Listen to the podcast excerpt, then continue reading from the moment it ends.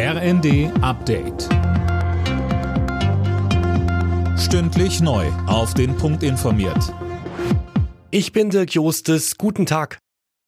Das Thema Maskenpflicht in Bus und Bahn steht heute auf der Tagesordnung der Gesundheitsminister von Bund und Ländern.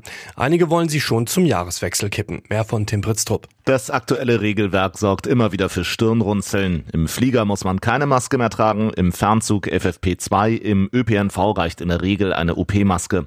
Einige Länder, darunter Schleswig-Holstein, wollen die Maskenpflicht in Bus und Bahn jetzt abschaffen. Hamburg beispielsweise will lieber noch den Winter abwarten. Weiteres Thema ist die Isolationspflicht für Corona-Infizierte. Auch da gibt es bislang keine einheitliche Linie. Mehrere Länder haben sie bereits abgeschafft.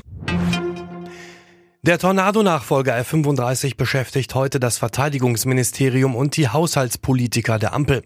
Der 10 Milliarden Euro Deal wackelt. Unter anderem ist unklar, ob der Flugplatz Büchel in Rheinland-Pfalz bis 2026 für die hochmodernen Maschinen umgebaut werden kann.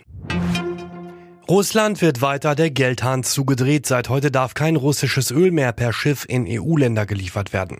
Mehr von Anne Brauer. Das betrifft rund zwei Drittel der russischen Öllieferungen in EU-Länder. Für Pipelines gibt es erstmal eine Ausnahme, da einige Mitgliedsländer nicht ohne das Öl auskommen. Dazu greift auch noch der Ölpreisdeckel. Ein Barrel, also ein Fass, darf höchstens 57 Euro kosten. Fast alle Lieferungen laufen über westliche Reedereien oder sind von westlichen Versicherungen abgesichert. Die Unternehmen sind an die Sanktionen gebunden. Russland hat als Reaktion einen Lieferstopp angedroht. Netzbetreiber warnen vor Kohleengpässen in diesem Winter, das schreibt die Bild und beruft sich auf den Europäischen Verband der Übertragungsnetzbetreiber. Demnach könne es in Deutschland und anderen europäischen Ländern im Januar zu Einschränkungen kommen, heißt es. Bei der Fußball-WM in Katar spielt Titelanwärter Brasilien heute um den Einzug ins Viertelfinale. Gegner ab 20 Uhr ist Südkorea.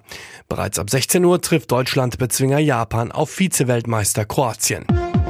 Alle Nachrichten auf rnd.de